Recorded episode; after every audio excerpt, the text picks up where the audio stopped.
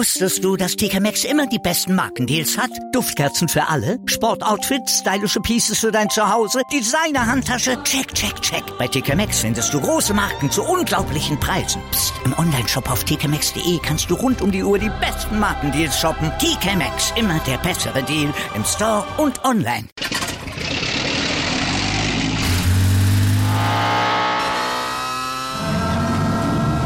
Von 0 auf 100. Aral feiert 100 Jahre mit über 100.000 Gewinnen. Zum Beispiel ein Jahr frei tanken. Jetzt ein Dankeschön, rubbellos zu jedem Einkauf. Alle Infos auf aral.de. Aral, alles super. Sportplatz mit Malta Asmus und Andreas Thies. Alles rund um den Sporttag auf meinsportpodcast.de. Warum der Sachsenring nicht schon längst in den Marquess-Ring umbenannt worden ist, ist bis jetzt noch nicht geklärt. Fakt ist, dass äh, Marc Marquez gestern zum zehnten Mal hintereinander auf dem Sachsenring gewonnen hat. Herzlich willkommen zu einer neuen Ausgabe von Schräglage, unserem MotoGP-Magazin hier auf meinsportpodcast.de in Kooperation mit motorsporttotal.com. Und von eben motorsporttotal.com begrüße ich die beiden Kollegen Ruben Zimmermann und Gerald Dierenberg. Hallo ihr zwei. Hallo, Servus. Servus zusammen. Gerald, du warst jetzt die letzten drei Sendungen nicht dabei, du warst unterwegs. Den Sachsenring hast du aus dem Büro verfolgt.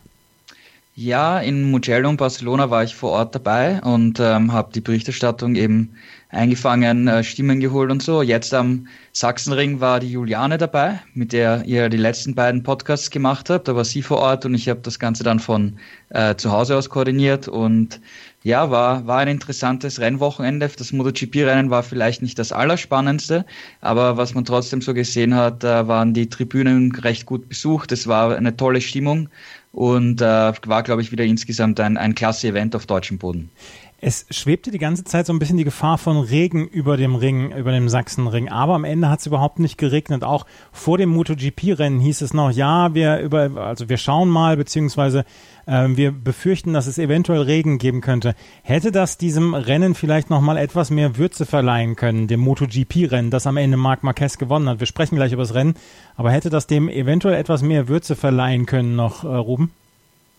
Ähm, Glaube ich fast nicht. Also es gab ja auch in der Vergangenheit schon Regenrennen in, äh, am Sachsenring, beziehungsweise äh, Rennen, wo es dann auch wechselhafte Bedingungen gab, als es trocken angefangen hat und als es dann äh, angefangen hat zu regnen. Und auch da hat Marquez am Ende gewonnen. Also ähm, klar, Regen sorgt natürlich immer dafür, dass das Feld ein bisschen durcheinandergewirbelt wird. Ich kann mir durchaus vorstellen, es hätte vor allem im hinteren Feld oder im vorderen Mittelfeld dazu geführt, dass wir vielleicht den einen oder anderen Fahrer gesehen hätten, der dann im Regen ein bisschen mehr riskiert und vielleicht auch ein bisschen weiter hätte nach vorne fahren können.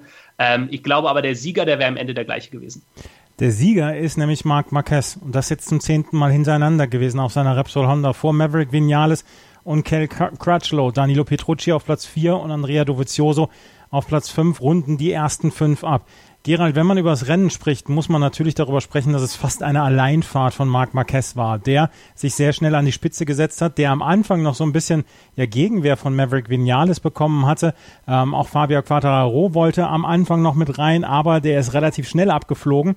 Aber von da an war es eigentlich eine Alleinfahrt von Marc Marquez, der am Ende mit viereinhalb Sekunden Vorsprung ins Ziel kommt. Aber das Rennen sah deutlich klarer aus. Ja, das hast du wirklich gut zusammengefasst. Ähm, ich glaube, der einzige brenzlige oder spannende Moment äh, aus Sicht von, von Marc Marquez war der Start, wo er vielleicht nicht ganz perfekt weggekommen ist, aber sich trotzdem außen extrem super vorbeigebremst hat an allen anderen. Also das war schon, schon ein, ein, ein ordentliches Manöver, das er da gezeigt hat. Und im ersten Moment habe ich mir gedacht, ui, ob das vielleicht doch in die Hose geht, ja, und dann vielleicht irgendein Kuddelmull oder Chaos sich ähm, dadurch entstehen kann. Ist aber alles gut gegangen und danach hat er das, das Kommando übernommen. Ich meine, für, für uns Zuschauer ist es dann vielleicht nicht das Allerspannendste, wenn er jetzt vorne wegzieht und, und seine Runden ähm, perfekt äh, zu Ende fährt. Aber du musst das halt auch einmal machen. Und das ist halt auch die, die Geschichte, die wir äh, in Austin gesehen haben, wo er auch schon vier, fünf Sekunden weg war und dann, dann gestürzt ist. Also zu Ende ist es wirklich erst, wenn du über die Ziellinie fährst. Und äh, wenn man sich jetzt anschaut, wo die anderen Honda-Fahrer waren, also okay, Crutchlow hat sich jetzt mal auf Platz drei äh, wieder, wieder erfangen, ein gutes Ergebnis gehabt, aber insgesamt ist das schon Marc Marquez, der hier diesen Riesenunterschied macht mit, mit seinem Talent und äh, das so umzusetzen, ähm, das gebührt schon, schon Respekt und ich glaube, da können wir alle den, den Hut davor ziehen, wie er das in diesem Jahr macht.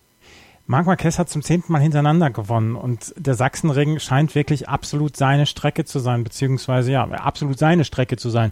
Die ist sehr linkskurvenlastig, der Sachsenring, hat nur drei Rechtskurven, wenn ich das richtig vernommen habe. Ruben, was macht diese Strecke für Marc Marquez so unglaublich gut, beziehungsweise warum ist er so unglaublich dominant auf gerade dieser Strecke? Ich meine, wir haben noch weitere Strecken, wo er häufig gewonnen hat, aber gerade der Sachsenring scheint ja wirklich komplett auf Marc Marquez zugeschnitten zu sein.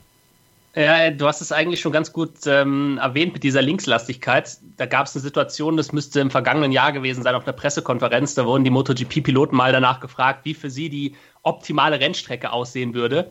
Und dann hat Marc Marquez eine Rennstrecke aufgemalt, bei der es die ganze Zeit nur links rumgeht, weil der einfach in diesen Linkskurven so unglaublich stark ist. Ähm, das es manchmal, dass das, das, äh, also ich meine, man würde sich jetzt eigentlich denken, ob du jetzt links oder rechts rumfährst, macht ja eigentlich keinen Unterschied. Aber es ist tatsächlich so, dass eben manche Fahrer Linkskurven ein bisschen mehr bevorzugen, manche Fahrer Rechtskurven ein bisschen mehr. Ähm, und bei Marc Marquez ist es eben so, dass er in Linkskurven aus irgendwelchen Gründen noch mal ein bisschen stärker ist. Und davon gibt es am Sachsenring eben einige, ähm, beziehungsweise relativ wenige Rechtskurven. Und insofern ist er da einfach eine, ja, eine Liga für sich und das auch schon seit Jahren. Ähm, es mag sicherlich andere Gründe haben, die noch dazukommen. Ähm, wobei man auch da natürlich sagen muss, dass das äh, hat Gerald ja auch gerade schon angesprochen, man kann es jetzt nicht auf das Motorrad beispielsweise schieben, weil auch wenn Crutchlow jetzt mal wieder auf dem Podium gelandet ist, ähm, der Sachsenring an sich ist jetzt eigentlich keine klassische Honda-Strecke. Also das ist wirklich ähm, der Faktor Marc Marquez, der da den Unterschied macht und er hat ja auch in den kleineren Klassen dort schon immer dominiert.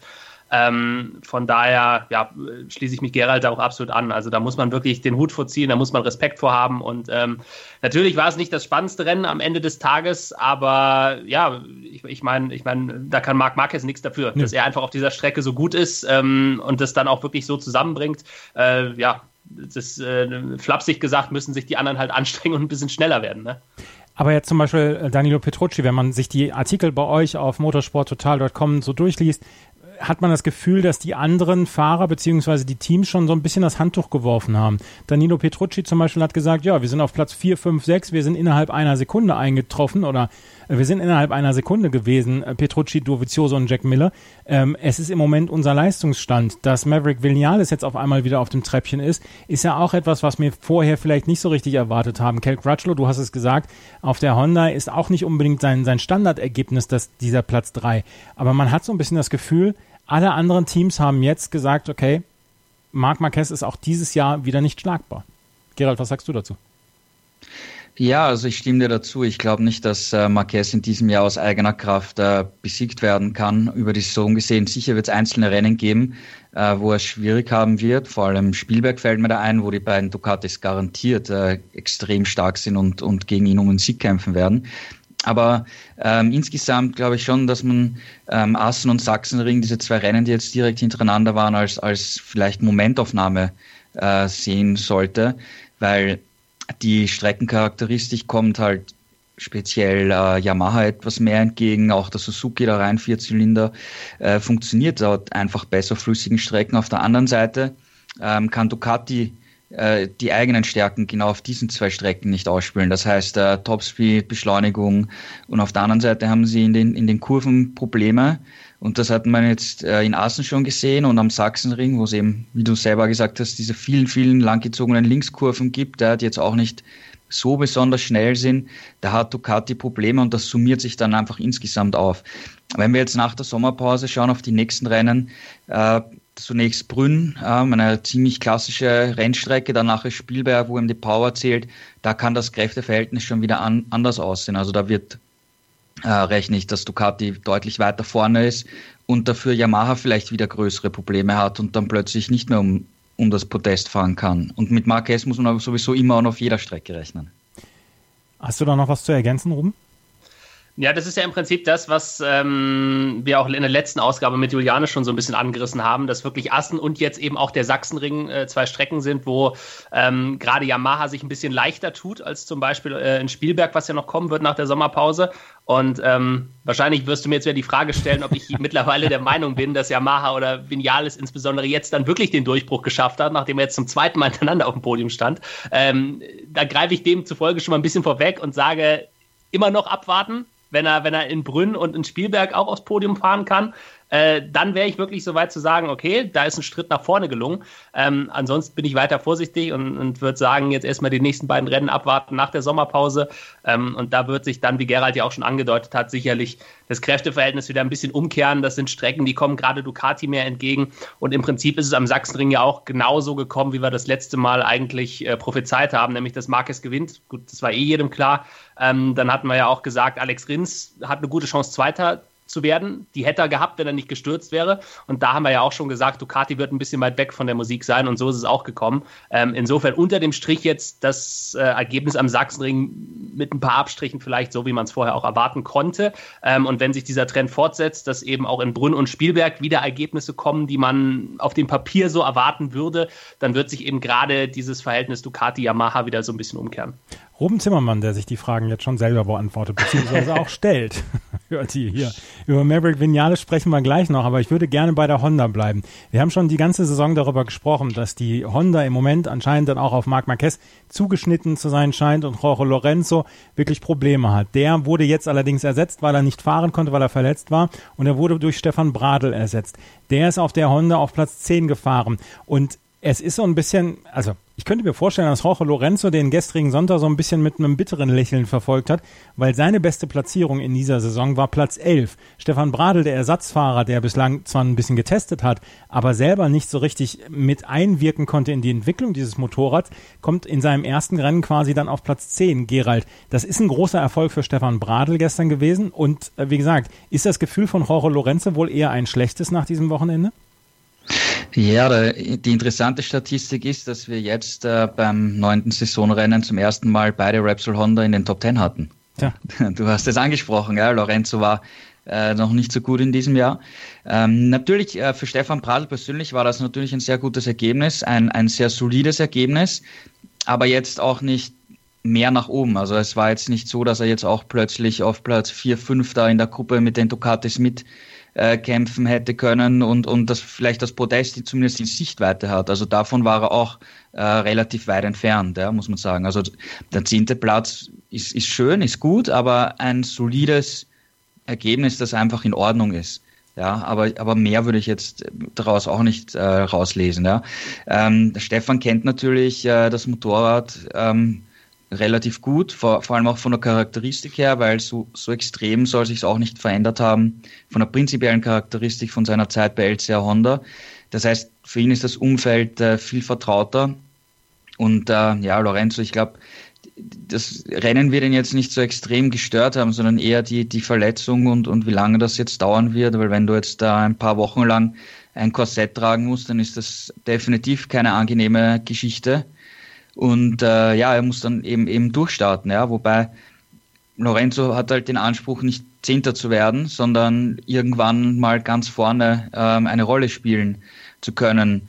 Ähm, er hat, es hat jetzt geheißen, dass er nach auf die Malediven fliegt, ähm, Urlaub machen, sich auch erholen und äh, ja, dann werden wir sehen, ob er in, in Brünn schon wieder fit zurückkommen kann oder ob vielleicht Stefan Pradl, der für den ist dort eine Wildcard eigentlich bestätigt, ob er die Wildcard fährt oder ob er dann doch äh, wieder Lorenzo ersetzt. Da müssen wir jetzt einmal abwarten, wie sich die Sommerpause entwickelt, wo jetzt ein bisschen Gras über diese ganze Lorenzo-Debatte ähm, wachsen kann.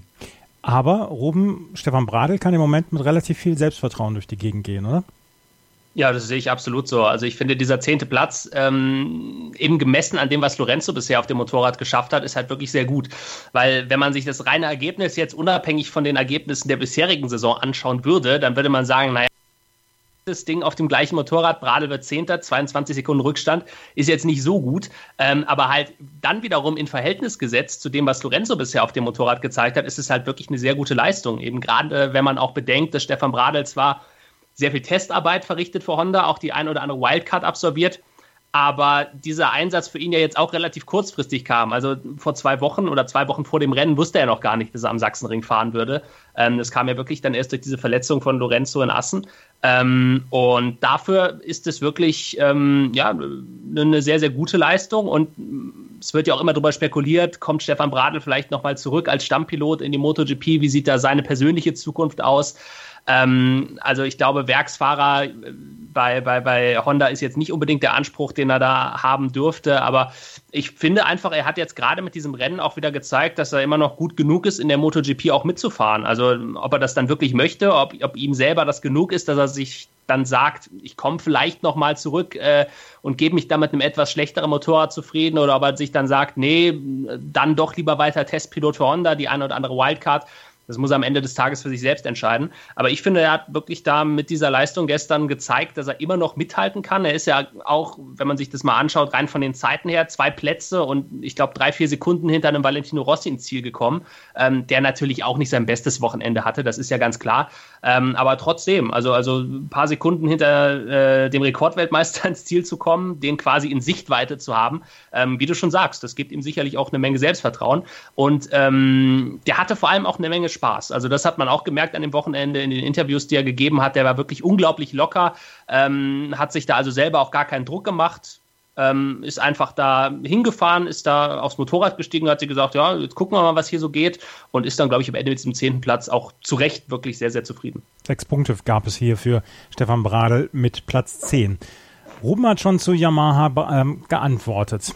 Ähm, Gerald, jetzt würde ich gerne deine Meinung zu Maverick Vinales und Yamaha hören. Das letzte Rennen hat er gewonnen. Hier ist er auf Platz 2 vorgefahren und vor allen Dingen konnte er lange Zeit wirklich gut mithalten, konnte auch die Fahrer hinter ihm, konnte er abweisen beziehungsweise konnte er in Schach halten. Wie siehst du das Wochenende von Maverick Vinales beziehungsweise wie siehst du die letzten zwei Rennen von Maverick Vinales? Weil 45 Punkte in zwei Rennen, das macht man nicht immer so im Nebenbei oder macht man nicht so nebenbei. Ja, also psychologisch gesehen ist das natürlich ein absoluter Aufwärtstrend, nicht nur für Vinales selbst, sondern auch für das gesamte Team.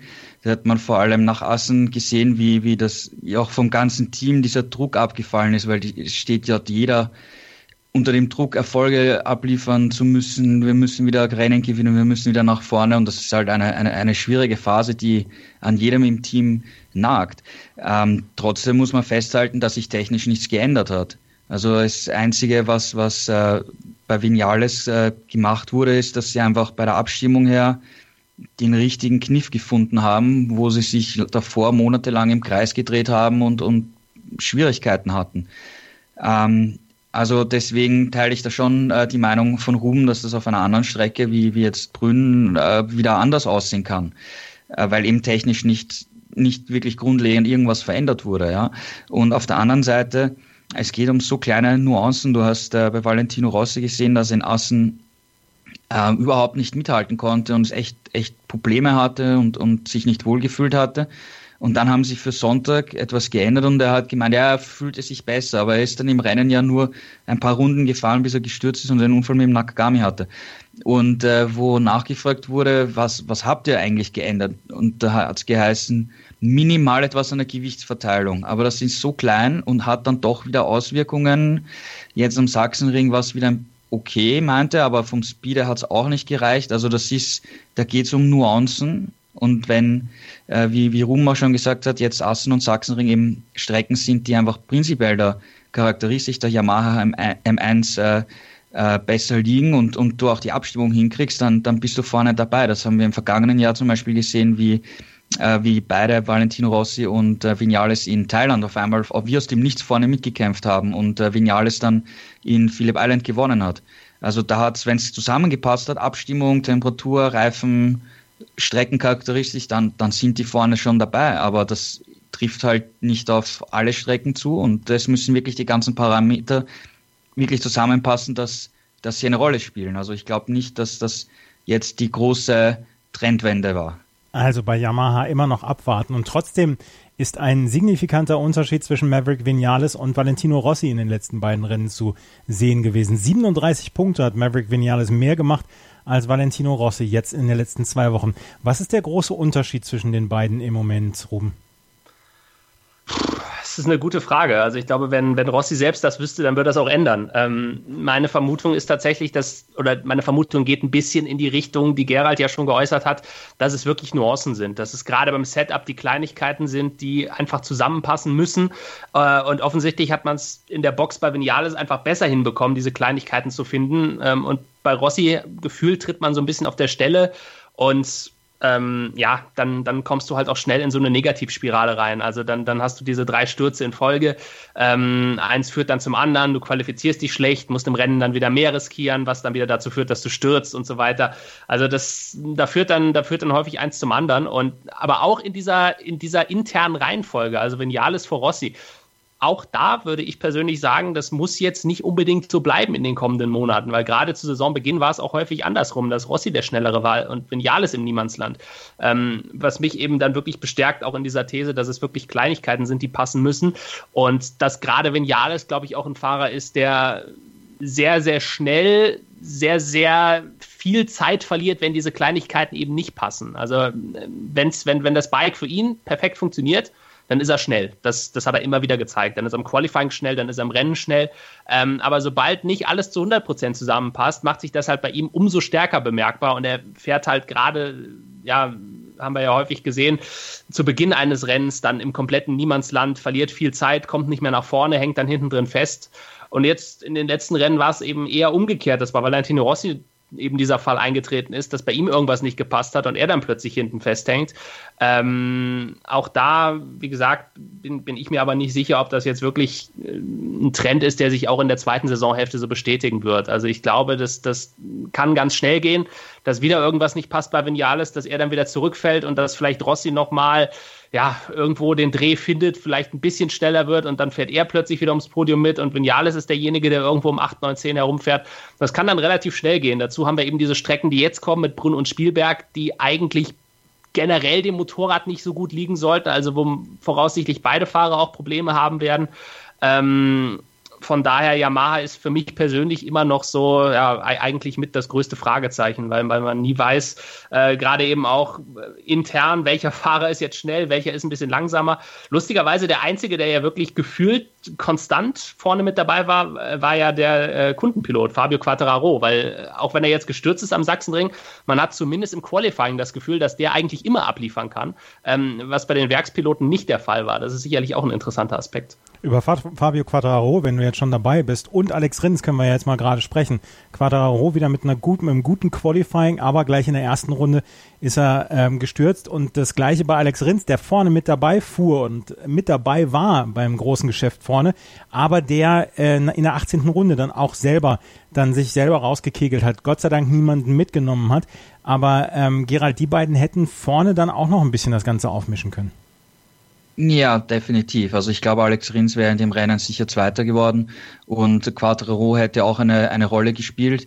Vielleicht, wenn sie jetzt beide nicht gestürzt wären, wäre Rins Zweiter geworden und Quattro Dritter, vielleicht sogar vor Vinales. Wissen wir nicht, aber äh, Quattro hätte auf jeden Fall eine Rolle gespielt. Und weil wir vorhin über, über Setup, Details und Nuancen gesprochen haben bei Yamaha, vielleicht denken manchmal äh, Vinales oder auch, auch, Rossi zu viel nach und tüfteln zu viel an Kleinigkeiten herum, während ein Quattro als Youngster sich einfach draufsetzt und fährt und einfach äh, mit seinem Gefühl ähm, den Rest äh, kompensiert und äh, ja, einfach nicht, einfach nicht zu viel nachdenkt, weil er hat nichts zu verlieren, er kann nur gewinnen.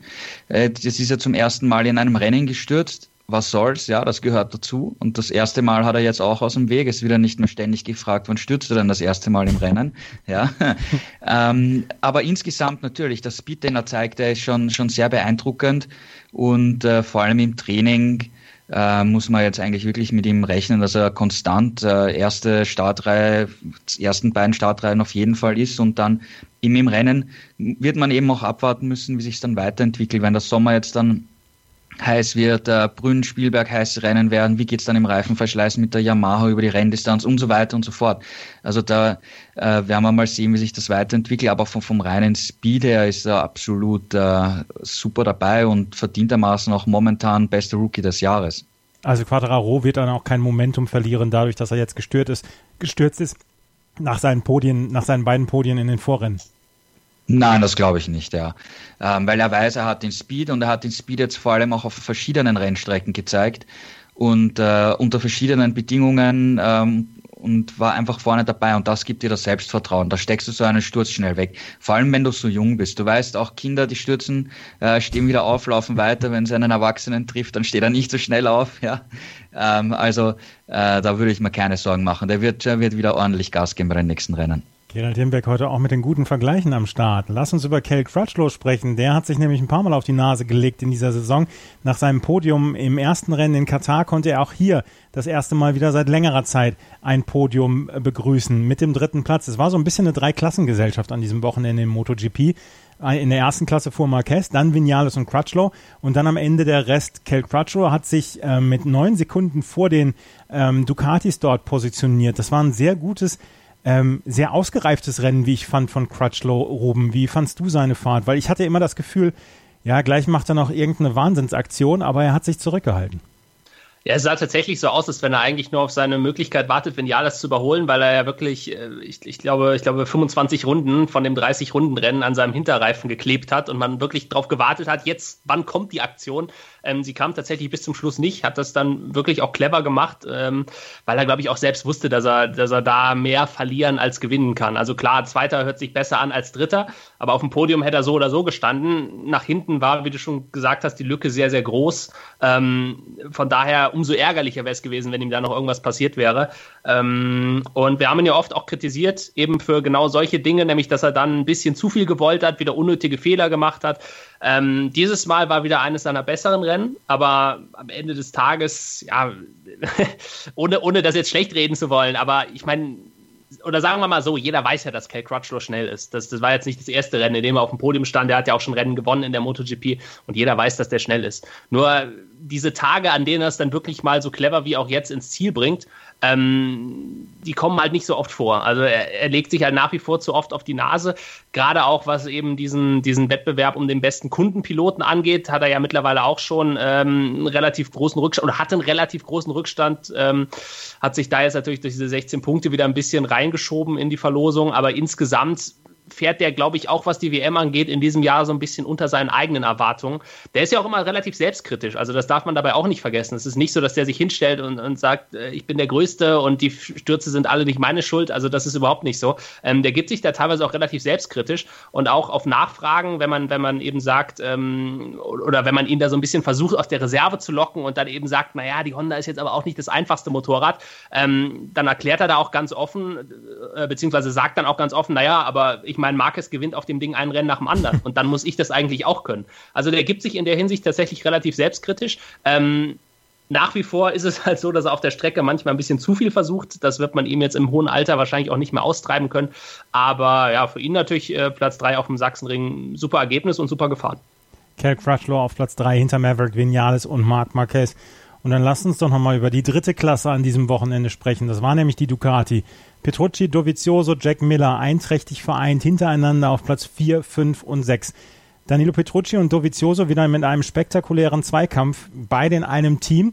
Und äh, man scheint, äh, oder es scheint so, als würden sie sich wirklich gegenseitig nichts schenken, auch wenn man am Ende gesehen hat, das ganz hohe, die 100% Risiko geht keiner von beiden, um nicht das, ähm, den Gesamterfolg zu gefährden. Aber ähm, hier sind sie zu, hinterhergefahren, Gerald. Ähm, wie sieht's aus mit den nächsten Strecken? Du hast es eben schon so ein bisschen angekündigt, dass die nächsten Spre Strecken auch schon wieder Ducati-Strecken sein könnten. Aber trotzdem, zwischen ihnen und Honda und Marquez, da besteht dann doch schon eine kleine Lücke. Ja, wenn du dich, wenn du dich zurückerinnern kannst, vor ein paar Wochen ähm, haben wir gesagt, äh, falls äh, Dovizioso in Mugello und in Barcelona gewinnt, dann würde er aus eigener Kraft die WM anführen. Ähm, ist, nicht, ist nicht passiert. Ja, in, in Mugello hat eben sein Teamkollege gewonnen. In Barcelona gab es halt den Crash, der halt unglücklich war. Da konnte, konnte halt nichts dafür, ähm, dass er da von Lorenzo abgeräumt wurde. Und dass Assen und Sachsen schwierige Rennen werden würden, äh, das war uns, war uns klar und das war Ducati klar. Und schwuppdiwupp bist du in einer Situation, wo du vor einem Monat äh, noch Chancen hast, aus eigener Kraft die WM-Führung zu übernehmen, bist du 58 Punkte weg. Ja, äh, das ist halt die, die Realität. So schnell geht's. Vor allem, wenn du einen Marquez in, in Bestform hast. Und weil wir gerade über Cal Crutchlow gesprochen haben, der immer alles sehr ehrlich und offen anspricht, der hat was Interessantes gesagt gestern nach dem Rennen, dass seiner Meinung nach äh, Dovizioso sich etwas verlaufen hat und, und den richtigen Weg für sich äh, verloren hat ähm, und er nicht mehr so gut fährt. Und Crutchlow meinte, ähm, vor, vor allem vor zwei Jahren ist er viel besser gefahren, weil er nicht an die WM gedacht hat. Da ist er einfach nur zu jedem Rennen gekommen und hat versucht, äh, das Bestmögliche rauszuholen, hat dann unter Anführungszeichen überraschend damals gewonnen. Barcelona, Mugello zum Beispiel, hatte damals seinen neuen Teamkollegen Lorenzo komplett im Griff und, und ist, ist äh, echt bis zum letzten Rennen eine Gefahr für Marc, Marc Marquez gewesen. Und ähm, das ist halt, war letztes Jahr eigentlich nicht mehr der Fall, wegen den Fehlern, die er in der Anfangsphase der Saison gemacht hat. Und jetzt äh, ist er auch weit weg und hat eigentlich praktisch keine Chance mehr, Weltmeister zu werden. Also an dem, was, was Quatschl hier über Dovizioso gesagt hat, könnte schon was dran sein, weil auf der anderen Seite eigentlich dürfte Petrucci in der WM nicht nur sechs Punkte hinter Dovizioso sein. Da müsste Dovizioso mit, mit seiner Erfahrung, mit seiner Klasse schon einen äh, deutlich größeren äh, Vorsprung haben auf seinen Teamkollegen. Das war jetzt auch nicht der Fall. Du hast jetzt in Assen sind sie gemeinsam gefahren, jetzt sind sie gemeinsam gefahren. Diesmal ist Petrucci halt vor Dovizioso ins Ziel gekommen. Und äh, man, man hat jetzt Dovizioso in den vergangenen beiden Wochen auch wirklich den Frust angesehen, weil er weiß, die WM kann ich jetzt eigentlich nicht mehr gewinnen.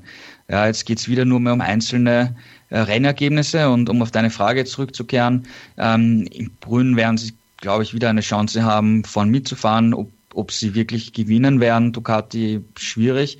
Ähm, Spielberg müssen sie eigentlich gewinnen. Auf der anderen Seite ähm, Katar hätte Dovizioso gewinnen müssen, hat er gewonnen, aber nur ganz knapp vor Marquez. In Mugello hätte Ducati in erster Linie Dovizioso gewinnen müssen. Ja. Äh, Ducati hat ganz, ganz knapp vor Marquez nur gewonnen. Das heißt, die Fortschritte, die Honda gemacht hat, äh, die werden sich auch in Spielberg äh, auszahlen, weil letztes Jahr ist ja auch schon Marquez sehr nahe dran gewesen an, an Lorenzo im, im, im Österreich-Rennen. Und das wird dieses Jahr noch krasser sein. Also es wird kein Spaziergang für Ducati werden, aber das sind Rennen, die müssen sie halt gewinnen. Weil wenn jetzt der Marquez auch in Spielberg gewinnt, dann hat Ducati eine weitere Stärke ähm, verloren ja, an, an Honda.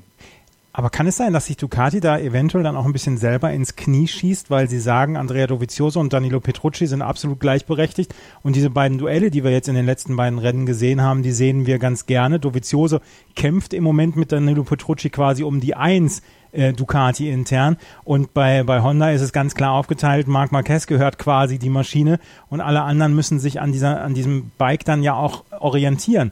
Äh, Ruben, wie siehst du diese, diese Zweiteilung dann ja auch bei Ducati. Also ich glaube eigentlich, dass bei Ducati auch die Reihenfolge relativ klar ist. Also das war anders, als Lorenzo noch da war. Da hat man wirklich ähm, Lorenzo ja auch alles ermöglicht, hat versucht, ihn unbedingt siegfähig zu machen, auf Teufel komm raus. Ähm, und auch da war Dovizioso ja derjenige, der, auch wenn es, naja, im zweiten Jahr dann ein bisschen enger war, aber in der WM hatte er ja nach wie vor trotzdem die Oberhand. Ähm, jetzt ist es tatsächlich so, dass das ähm, Dovizioso schon intern die Nummer eins ist. Also ich glaube, man hat Petrucci da auch keine falschen Versprechungen gemacht, als man ihn geholt hat und auch jetzt, als man seinen Vertrag verlängert hat. Ähm, ich glaube, man wird dem schon ganz klar gesagt haben, äh, du Danilo, du bist, du bist ein guter Fahrer für uns, du bist eine gute Nummer 1b, sage ich jetzt mal, aber wenn es um den WM-Titel geht, den soll eigentlich Dovizioso für uns holen. Also ich glaube, da ist die Reihenfolge schon relativ klar und auch was die Entwicklung angeht, wird man sicherlich äh, dementsprechend ein bisschen mehr auch auf Dovizioso hören.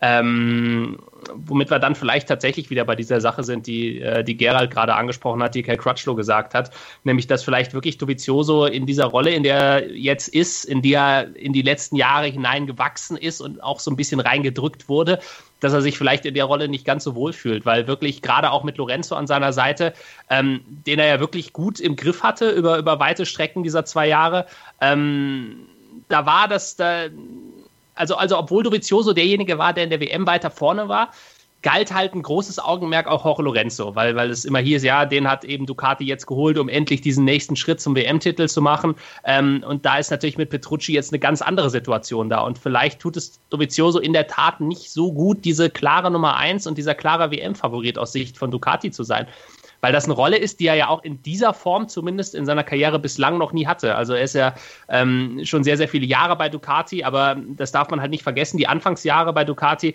da war dieses Motorrad ja nicht konkurrenzfähig. Also da musste er wirklich ja mhm. jahrelang auch Aufbauarbeit mitbetreiben und er hatte diesen Druck einfach auch nie. Und auch in seiner Vor-Ducati-Zeit, als er bei Honda war oder bei Tech 3, das waren ja alles andere Situationen für ihn.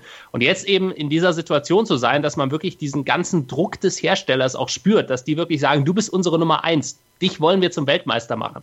Ähm, vielleicht ist das wirklich auch was, was ihm persönlich nicht ganz so gut bekommt, weil, und da gebe ich Gerald absolut recht, der Abstand zu Petrucci. Der ist einfach viel zu klein. Und zwar nicht nur in der WM, sondern auch auf der Strecke. Also das war in den ersten Rennen des Jahres noch ein bisschen deutlicher.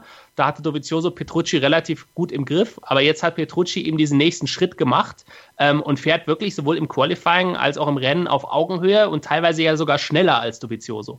Ähm, und ja, bei, bei allem Respekt vor Danilo Petrucci, aber das sollte aus Sicht von Dovizioso nicht so sein. Und wo eben Petrucci in den letzten Monaten diesen Schritt gemacht zu haben scheint und sich ein bisschen wohler jetzt fühlt auf dem Motorrad, hat man das Gefühl, dass Dovizioso eher so ein bisschen weiter auf der Stelle tritt. Also seine Ergebnisse sind jetzt nicht furchtbar schlecht, ähm, mit Ausnahme des Rennens in Barcelona, wo er ja aus dem Rennen gerissen wurde von Lorenzo, ähm, ist er in jedem Rennen trotzdem ja in die Top 5 gefahren. Das sind keine schlechten Ergebnisse.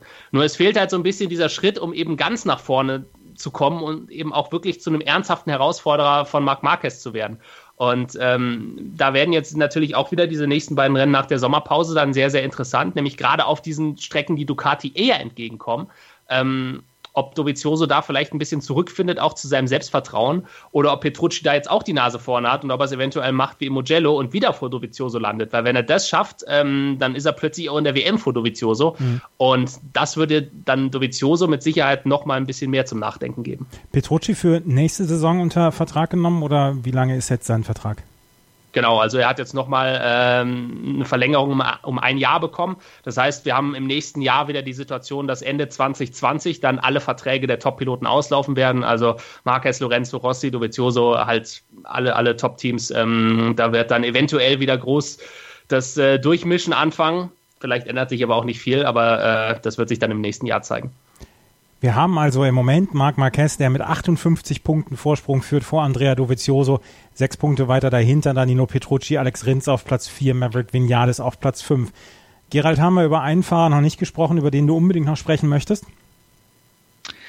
Ähm, ja, wir können, wir können noch kurz äh, KTM und Aprilia abhandeln. Ja. Ähm, Aprilia hat äh, mit Aleix Espargaro eigentlich ein ganz gutes Rennen gehabt. Ja, ist ist äh, in die Top Ten eigentlich gefahren, äh, war am neunten Platz und ist dann zwei Runden vor Schluss gestürzt. Er hat dann selber gesagt, ja, er hat es etwas übertrieben.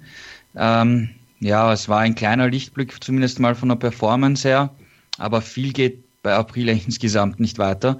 Und äh, bei KTM hatte äh, Paul Espargaro äh, extreme Probleme mit dem Hinterreifen. Ähm, deswegen hat er es diesmal nicht in die Top 10 geschafft. Das, er meinte, das war eher ein, kein, kein Michelin-Problem, sondern eher ein Problem von KTM, wo sie vielleicht beim Setup oder irgendetwas in die, in die falsche Richtung äh, gemacht haben. Und äh, Johann Zarco ist wieder gestürzt am Anfang nach ein paar Runden. Also ähm, ja, für den Franzosen ist jetzt einmal gut, dass die Sommerpause kommt und äh, mal auch mental sich einmal entspannen und neu fokussieren kann nach der bisher extrem schwierigen Phase bei KTM. Vier Wochen ist die Sommerpause. Jetzt am 4.8. geht es dann in Brünn weiter. Und wie gesagt, Marc Marquez führt im Moment mit 58 Punkten Vorsprung in der MotoGP-Wertung vor Andrea Dovizioso und Danilo Petrucci. Gleich geht's weiter mit der Moto 2 und der Moto 3. Aber vorher noch der Hinweis darauf, dass wir für die heutige Folge einen Unterstützer haben. Shell V-Power. Shell V-Power schont und reinigt den Motor, sorgt für mehr Effizienz und Leistung und steigert die Performance. Durch einen reibungsmindernden Zusatzstoff pflegt und schont man den Motor schon mit der ersten Tankfüllung. Shell V-Power ist somit sinnvoll für jedes Fahrzeug, unabhängig von Alter und Größe. Am überzeugendsten ist, wenn man Shell V-Power selbst testet und erlebt. Und mit Shell V-Power kann man zudem noch sparen. Wer sich für den Shell V-Power Smart Deal registriert, spart ab der ersten Tankfüllung bares Geld. Alle Infos gibt es natürlich im Netz unter shell.de slash V-Power. Erlebe das Shell V-Power-Gefühl. Wusstest du, dass TK Maxx immer die besten Markendeals hat? Duftkerzen für alle, Sportoutfits, stylische Pieces für dein Zuhause, Designer-Handtasche, check, check, check. Bei TK Maxx findest du große Marken zu unglaublichen Preisen. Psst. im Onlineshop auf tkmaxx.de kannst du rund um die Uhr die besten Markendeals shoppen. TK Maxx, immer der bessere Deal im Store und online. Wieder live von ihrem Toyota-Partner mit diesem Leasing-Auftakt. Der neue Toyota Jahreshybrid. Ab 179 Euro im Monat. Ohne Anzahlung. Seine Sicherheitsassistenten laufen mit. Und ja, ab ins Netz mit voller Konnektivität. Auch am Start die Toyota Team Deutschland Sondermodelle. Ohne Anzahlung geht's in die nächste Runde. Jetzt los sprinten zu ihrem Toyota-Partner. Die komplette Welt des Sports. Wann und wo du willst. Erdbeerzeit von Chip and Charge. Das Daily aus Wimbledon mit Andreas Thies und Philipp Jobert. Vom 1. bis 14. Juli informieren dich unsere Tennisexperten täglich über die Geschehnisse des prestigeträchtigsten Tennisturniers der Welt. Erdbeerzeit auf meinsportpodcast.de. In der Moto 2 haben wir auch einen Marquez, der nach vorne gefahren ist, nämlich Alex Marquez. Alex Marquez hat nach seinem Ausrutscher bzw. nach seinem Salto Nullo in dem, im letzten Rennen hier das Rennen gewonnen. Vor Brad Binder und erfreulich vor Marcel Schröter. Ein Fahrer, der eigentlich aufs Treppchen gefahren wäre, das war Ika Licona, doch der hat sich in der vorletzten Runde dann auf die Nase gelegt und äh, hat seine gute Platzierung dann quasi weggeschmissen.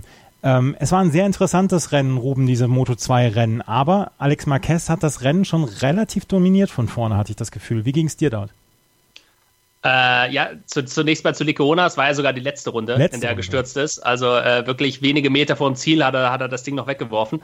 Ähm, ansonsten Alex Marquez, ja, wieder, wieder eine absolut überragende Vorstellung von ihm, ähm, hat sich da, hat sich da relativ schnell, wie du schon sagst, an die Spitze geschoben und das Ganze dann auch wirklich von vorne kontrolliert, ähm, spätestens ab der Mitte des Rennens. Überragende Vorstellung und ja, man, man muss nicht großartig drum rumreden. Also der ist wirklich der Mann aktuell, den es zu schlagen gilt in der Moto2. Hatte ja nach den ersten Saisonrennen überhaupt nicht den Anschein eigentlich. Der ist ja auch wieder sehr, sehr schwer reingekommen in die Saison.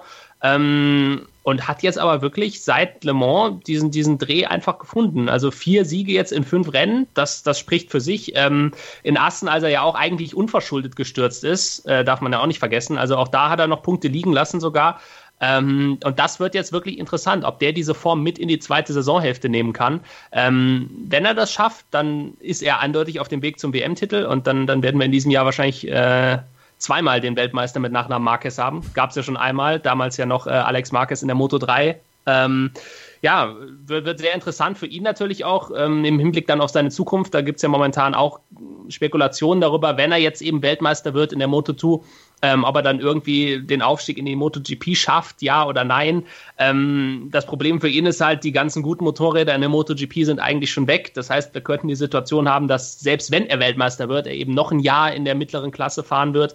Ähm, aber bis dahin ist es ohnehin noch ein langer Weg. Denn wer äh, bestes, bestes Gegenbeispiel sozusagen ist der Lorenzo Baldassari, der ja zu Saisonbeginn eine ähnlich gute Quote hatte, hatte ja drei der ersten vier Rennen gewonnen ähm, und ist danach eigentlich auch völlig eingebrochen. Ähm, insofern, diese gute Serie von Marquez wird man jetzt eben abwarten müssen, ob es bei ihm nachhaltiger ist als bei Baldassari oder ob auch der vielleicht nochmal in der zweiten Hälfte so einen Knick bekommt, weil die, ähm, die Konkurrenten hinter ihm in der WM, die lauern ja. Also Tom Lüthi ist nur acht Punkte hinterher. Das heißt, einen großen Ausrutscher kann der sich äh, nicht leisten, auch wenn es jetzt in den letzten Wochen sehr gut gelaufen ist. Wie schwer wiegt der fünfte Platz von Tom Lüthi, Gerald? Weil er hat jetzt in den letzten Rennen vierten, dritten, zweiten Platz gehabt äh, und hat jetzt 14 Punkte gegenüber Alex Marquez äh, hinnehmen müssen, die er auf ihn verloren hat. Wie schwer wiegt dieser fünfte Platz von ihm? Er ist noch dabei, ja. Und wenn du jetzt ein, ein schwieriges oder, oder schlechtes Rennen hast und du bist immer noch in den Top 5, ist es immer noch okay, vor allem in einer äh, schwierigen Moto 2-Klasse. Wenn du dir jetzt zum Beispiel auch anschaust, die ähm, mäßigen Ergebnisse oder das Up, Up and Down von, von Baldassari in den, in den vergangenen Wochen. Ähm, er ist dabei und das ist, das ist einmal okay. Ja, also wenn du jetzt nach der quasi ersten Saisonhalbzeit acht Punkte Rückstand hast, ja, und die Saison ist noch so lang mit den ganzen Überseerennen und so weiter, da kann noch so viel passieren. Er ist, er ist äh, dabei, ja. Äh, wobei das, das Interessanteste finde ich ist, äh, eben Baldassare hat die ersten Rennen gewonnen, war extrem stark und äh, seit es dann eigentlich in Europa richtig losgegangen ist, ist Marquez der quasi dominante oder stärkste Mann in der Moto 2, was auch irgendwie etwas zu tun haben könnte mit dieser Umstellung auf den, auf den größeren Hinterreifen, den es seit Jahren gab, obwohl äh, Baldassare dort auch noch gewonnen hat, nachdem es aber auch Riesenunfälle gab beim, beim Start. Ähm, aber da sieht man schon, dass sich das Feld ziemlich äh, unterschiedlich weiterentwickelt hat. Einige haben super gleich getroffen, andere haben mehr Probleme. Und Lütti und Schröter sind Fahrer, die eben Probleme hatten, wobei es Lütti ihm ein bisschen besser hinbringt. Ähm, auch aufgrund seiner Erfahrung. Schröter hatte bisher extrem Schwierigkeiten. Jetzt ist hoffentlich wieder der Knopf geplatzt äh, ähm, am Sachsenring, weil am Anfang war er ja super, hat gleich am Ende der ersten Runde überholt und die Führung übernommen. Und dann ist es wieder nach hinten gegangen. Ich dachte schon, oh je, ja, es wird äh, ganz weit nach hinten gehen und dann, am Ende reden wir über einen achten, neunten Platz. Aber dann hat er sich erfangen und, und wieder dagegen gehalten und äh, seine P stabilisiert. Also das war äh, war gut, ja, muss man sagen, beim Heimrennen. Absolut. Über Marcel Schrötter müssen wir jetzt sprechen. Ich habe ihn hinterher im Interview gesehen ähm, bei MotoGP und da hat er nicht nur sein Glück ähm, geäußert, sondern glaube ich auch Erleichterung über diesen dritten Platz. Es hat endlich wieder funktioniert, nachdem die Rennen vorher so abgelaufen sind, dass äh, seit Austin eigentlich kein Treppchenplatz mehr ja, herausgesprungen ist, hat er jetzt den dritten Platz geholt. Ruben, da war sehr viel Erleichterung bei ihm zu spüren. Ja, und vor allem ähm, ist mir das gleiche aufgefallen wie auch Gerald, nämlich vor allem die Art und Weise, wie er diesen, diesen dritten Platz geholt hat, weil er wirklich ja nach dem Start erstmal ein paar Positionen auch verloren hatte. Also natürlich erstmal der gute Start, aber danach ging es dann so ein bisschen rückwärts, ähm, wurde dann von einigen Fahrern überholt. Ich glaube, im schlechtesten Fall war er mal bis auf Platz 6 zurückgefallen. Ähm, und das war ja häufig in der Vergangenheit auch so ein bisschen die Schwäche. Wenn er dann einmal zurückgefallen ist, sich davon wieder zu erholen, das hat er sehr oft nicht hinbekommen. Und ähm, gerade jetzt eben diesen umgekehrten Fall zu haben, dass er sich vom Platz 6 nochmal aufs Podium nach vorne arbeitet, ähm, das macht, glaube ich, diesen dritten Platz noch so ein bisschen süßer für ihn, weil, weil er es auch wirklich damit seinen Kritikern natürlich gezeigt hat. Ähm, auch da muss man natürlich jetzt abwarten, ob das, ob das vielleicht so ein bisschen, äh, ich sag mal, der Heimbonus war, dass man dann nochmal ein bisschen motivierter zur Sache geht als äh, in anderen Rennen. Ähm, oder ob das wirklich jetzt ein nachhaltiger Trend ist, dass er vielleicht an diesen Problemen, die er ja hatte, auch gearbeitet hat. Ähm, und, und da jetzt wirklich dann auch in der zweiten Saisonhälfte so ein bisschen mehr beißen kann, wenn er mal ein bisschen weiter im Feld zurückfällt. Ähm, ich hoffe es natürlich ganz klar, dass, dass, dass dieser dritte Platz jetzt kein Zufallsprodukt war, sondern dass das auch nachhaltig ist. Und wenn wir schon über die WM sprechen, ähm, er ist ja zumindest am dritten Platz auch noch dran. Also klar, nach vorne Alex Marquez sind es jetzt fast 40 Punkte. Das ist ein bisschen weit weg. Da müsste er schon Glück haben, dass, äh, dass Marquez ja, wahrscheinlich mindestens zweimal noch ausfällt. Ähm, aber gerade dieser dritte Platz, also er liegt gerade mal fünf Punkte hinter Augusto Fernandes. Also die Top 3 für ihn auch in der WM nach wie vor in Reichweite. Und das wird sicherlich jetzt auch sein Ziel sein in der zweiten Saisonhälfte. Lorenzo Baldassari mit 97 Punkten, Jorge Navarro mit 97 Punkten und Marcel Schröter mit 97 Punkten. Im Moment auf Platz 4, 5 und 6. Auf Platz 3 Augusto Fernandes, wie Ruben es gerade gesagt hat. Und äh, Gerald, was hat KTM gefunden, dass Brad Binder jetzt zweimal hintereinander auf den zweiten Platz gefahren ist? Ja, es läuft. Also das ist wirklich beeindruckend, dass sie es jetzt wieder bestätigen konnten, vor allem nach dem schlechten Qualifying, weil ich glaube, war auf Platz 17 herum, also ziemlich weit hinten. Und normalerweise hast du in der Moto 2 dann keine Chance mehr, so nach vor zu fahren, vor allem nicht auf einer engen Strecke wie, wie dem Sachsenring. Das zeigt aber insgesamt, dass das, das Motorrad nicht so schlecht ist, ja, wie, wie es oft, äh, wie wir es oft äh, darüber gesprochen haben. Weil auch wenn wir gesagt haben, ja, das, sie waren ganz weit hinten, dann haben auch nur 0,4 Sekunden gefehlt oder so auf die, auf die Spitze. Das ist jetzt keine Welt. Das heißt jetzt nicht, dass das Motorrad gar nicht funktioniert. Und äh, sie scheinen hier auch auf Sachsenring und, und, und Assen die, die Abstimmung echt getroffen zu haben. Und äh, vor allem die, die Reifen sind nicht eingegangen, weil es war vor allem in Assen noch zuerst die Befürchtung, dass sie zwar schnell sind, aber die, die Reifen einfach nicht durchhalten, wo, wo zum Beispiel Speedup äh, mit der Carbonschwinge echt einen, einen guten Vorteil hat. Aber sie sind nicht eingebrochen und haben es jetzt auch nochmal bestätigen können. Und äh, in Brünn soll nochmal einige technische Änderungen beim Chassis kommen äh, bei KTM. Also wenn, wenn das wirklich ähm, eintrifft und sie damit einen Volltreffer landen und, und Binder jetzt dann wirklich konstant äh, um Podestplätze und Siege mitkämpfen kann, dann ist der WM-Titel von, äh, von Alex Marquez vielleicht doch nicht so einfach äh, zu, zu erringen, weil da kann, da könnte, wenn das wirklich eintrifft, noch in der zweiten Hälfte eine spannende Aufholjagd vom Binder äh, kommen. Aber warten wir mal ab, ja, wie, wie sich jetzt dann vor allem Brünn entwickeln wird. Hast du noch etwas dazu zu sagen zu Brad Binder, Ruben? Ja, vielleicht nicht zu Brad Binder, aber generell bei KTM kann man natürlich sagen, dass sie offenbar wirklich Fortschritte gemacht haben. Also weil es eben nicht nur bei Binder zutrifft. Wir hatten Lecona, der eben in der letzten Runde gestürzt ist, ansonsten ja auch mindestens Vierter geworden wäre. Wir haben Jorge Martin mit dabei, der zum ersten Mal jetzt auch in die Top Ten gefahren ist in dieser Saison.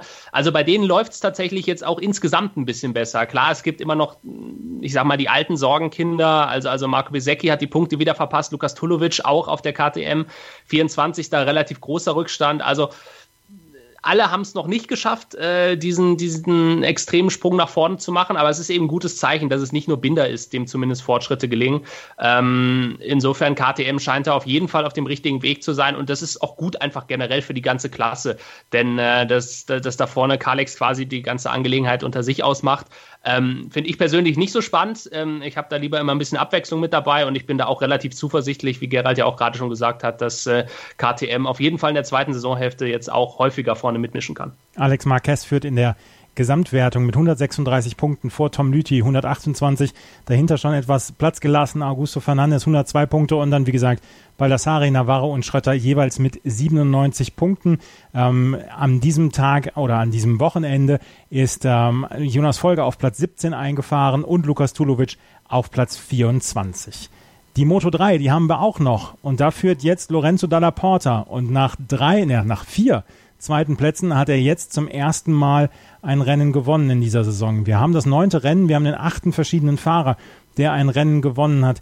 Gerald, ähm, Lorenzo Dalla Porta, da möchte man fast sagen, endlich hat er seinen Sieg geholt.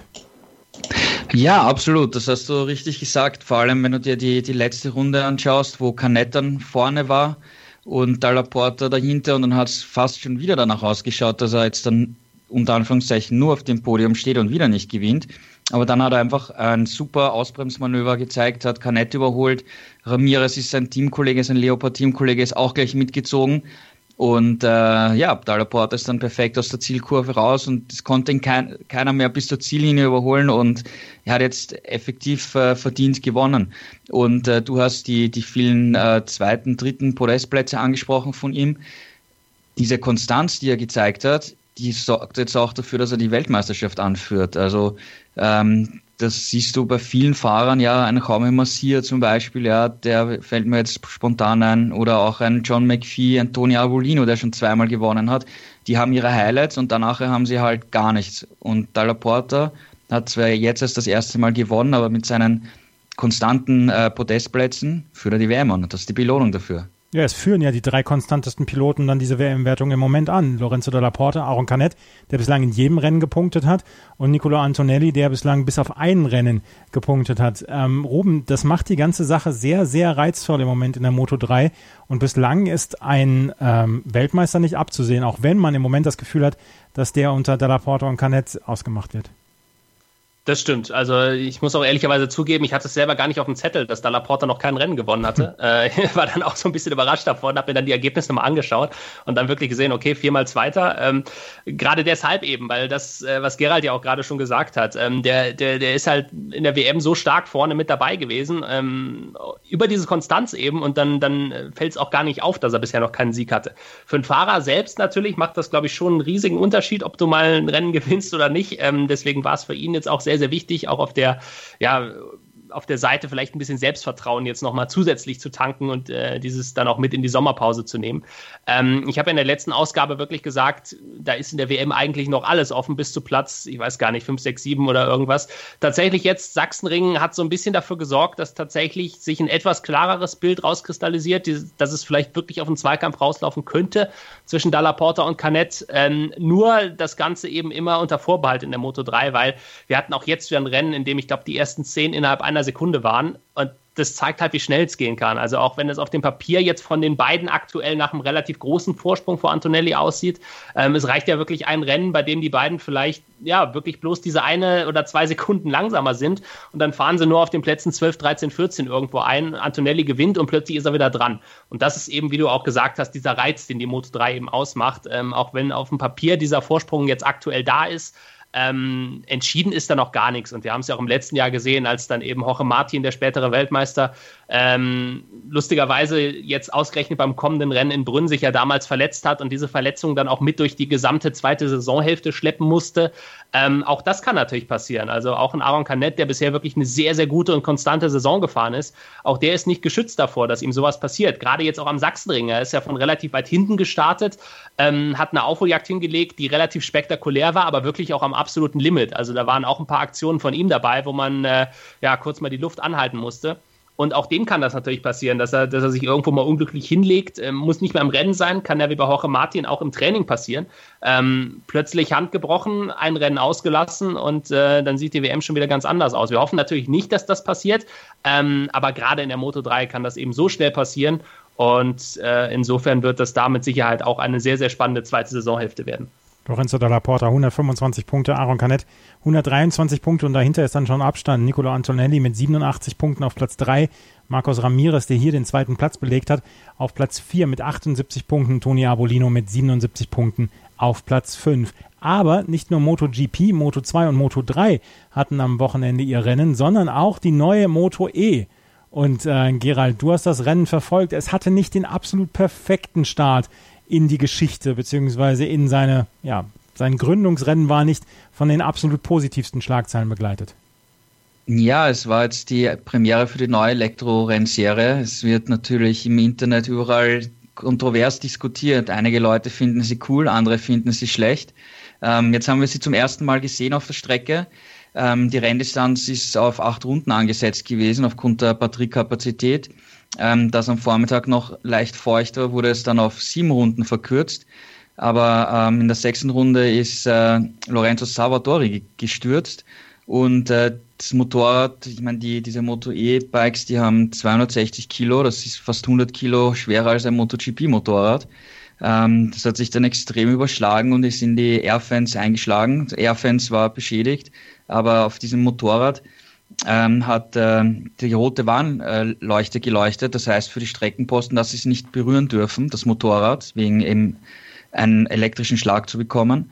Und dadurch haben sie das Rennen abgebrochen und es wurde nach fünf Runden gewertet. Also ein etwas äh, kurioses Finish, aber natürlich bei so einer neuen Technologie im, im, im Rennsport ähm, geht, geht natürlich die Sicherheit vor, natürlich vor allem, vor allem dann auch für die, für die Streckenposten. Und äh, gewonnen hat Niki Tuli vor Bradley Smith und Mike D'Amelio. Ähm, war ein kurzes Vergnügen, muss man sagen, was wir am Sonntag gesehen haben.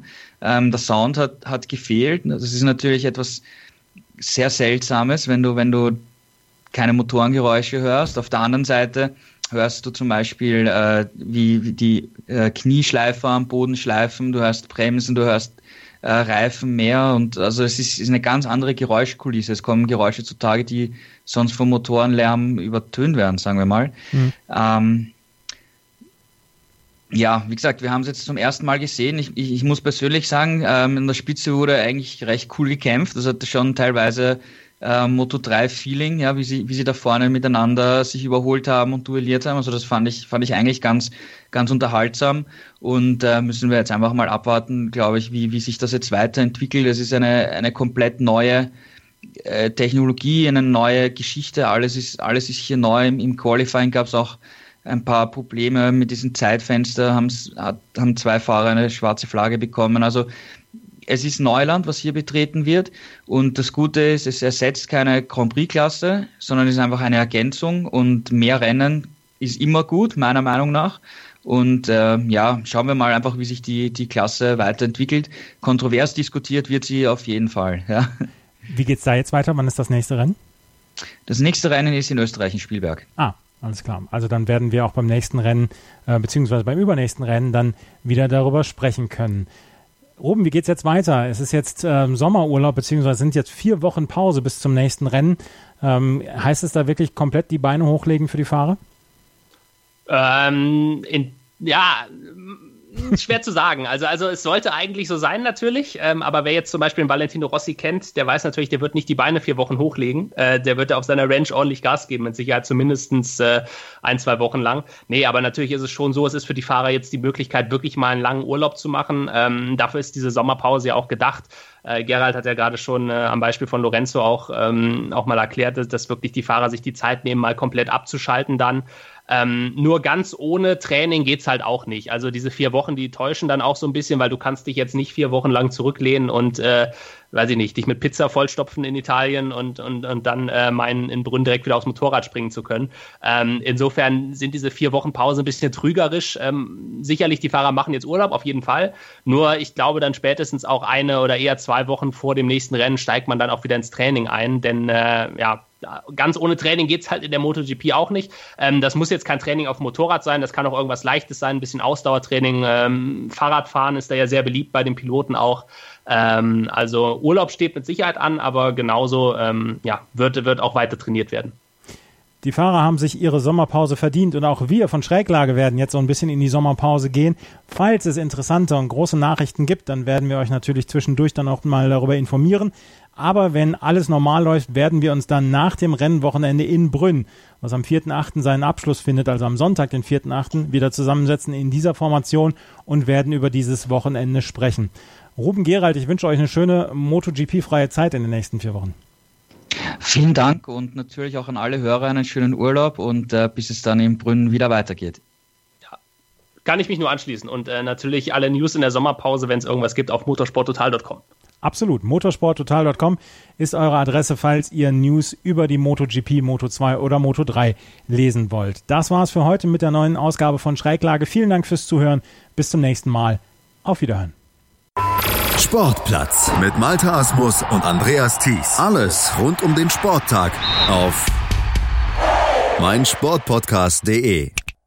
Wieder live von Ihrem Toyota-Partner mit diesem Leasing-Auftakt. Der neue Toyota Jahreshybrid. Ab 179 Euro im Monat. Ohne Anzahlung. Seine Sicherheitsassistenten laufen mit. Und ja, ab ins Netz mit voller Konnektivität. Auch am Start die Toyota Team Deutschland Sondermodelle. Ohne Anzahlung geht's in die nächste Runde. Jetzt los sprinten zu Ihrem Toyota-Partner. Wie viele Kaffees waren es heute schon? Kaffee spielt im Leben vieler eine sehr große Rolle. Und das nicht nur zu Hause oder im Café, sondern auch am Arbeitsplatz. Dafür gibt es Lavazza Professional. Kaffee am Arbeitsplatz, der genauso lecker schmeckt wie in eurem Lieblingscafé. Die perfekte Kaffeelösung für jede Art von Unternehmen. Klein, mittel, groß. Ihr habt auf jeden Fall einen Kaffee, der schmeckt. Die richtige Motivation für eure Arbeitstage. Alle Infos zu Lavazza Professional findet ihr auf lavazzapro.de mit allen Kaffeelösungen für euer Büro.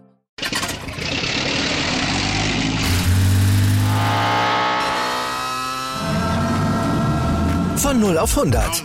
Aral feiert 100 Jahre mit über 100.000 Gewinnen. Zum Beispiel ein Jahr frei tanken. Jetzt ein Dankeschön, rubbellos zu jedem Einkauf. Alle Infos auf aral.de. Aral, alles super.